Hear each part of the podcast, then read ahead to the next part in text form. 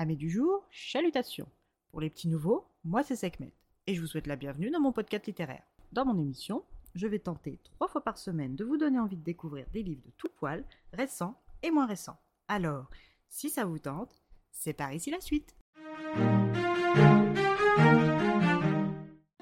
Je vais vous présenter Son espionne royale et la fiancée de Transylvanie, quatrième opus de la série de Rhys Bowen, publié chez Robert Laffont, collection La Bête Noire. Dans cette nouvelle enquête de Lady Georgiana de Glengarry et Rannoch, nous la retrouvons dans la résidence londonienne de son frère le duc, Rannoch House, dans Belgrave Square, un 8 novembre 1932. En cet automne tout anglais, il fait un brouillard de tous les diables. Coincé dans cette grande demeure vide et froide, et cela sans domestique, Georgie est encore une fois obligée de se débrouiller comme elle le peut. De plus, sa mésaventure passée en tant que femme de ménage l'a contrainte à interrompre son activité d'ouvreuse de maison, la laissant complètement démunie et sans un sous-vaillant.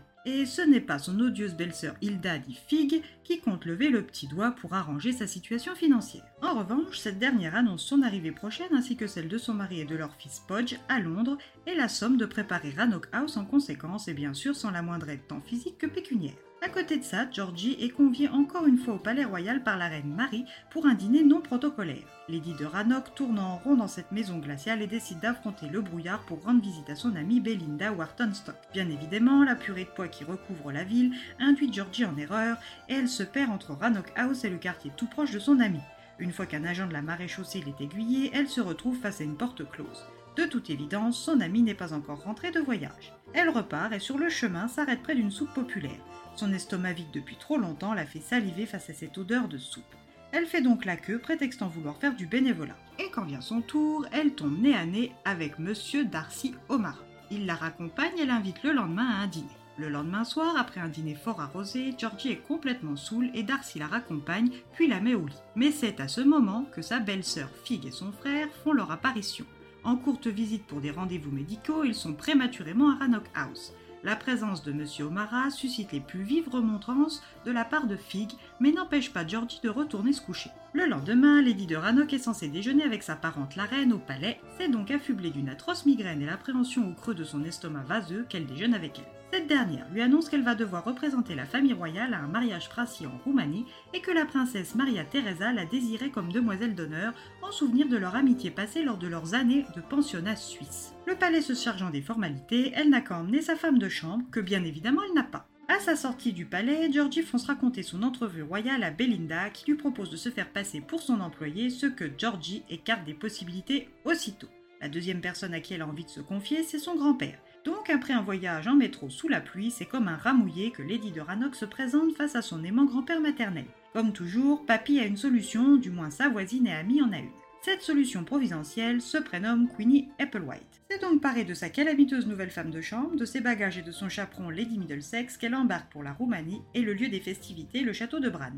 Après un voyage harassant, c'est un château gothique, lugubre et empli de mythes vampiriques qui l'accueille. Son hôte est très différente de dans ses souvenirs, tout comme la présence inattendue de sa chère Belinda et de ce non moins cher Darcy. Elle fait la rencontre des convives, dont le très déplaisant maréchal Pyrrhine, le frère du marié Anton, le marié lui-même Nicolas, le frère de la mariée le prince Siegfried, ainsi que le comte Dragomir, régisseur du château.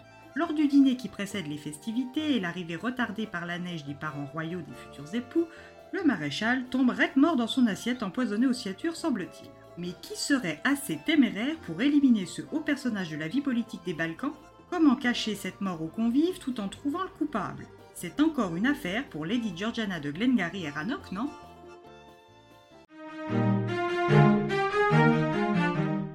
Comme avec les précédents tomes, c'est toujours un plaisir de retrouver Georgie, Belinda et Darcy dans leurs enquêtes le flegme britannico-écossais de nos trois comparses va être mis à rude épreuve dans cette aventure roumaine pour notre plus grand plaisir de lecteur. Et eh bien voilà, j'en ai fini pour aujourd'hui. J'espère que cet épisode vous aura plu et vous aura donné des nouvelles idées de lecture. Si vous souhaitez découvrir d'autres petits bonbons littéraires tout droit sortis de ma bibliothèque, je vous retrouve le mardi 9 mai prochain pour un nouvel épisode. Et si d'ici là je vous manque de trop, vous connaissez le chemin sur Instagram, at les lectures de Sekhmet. Sur ce, chalut les amis et à la prochaine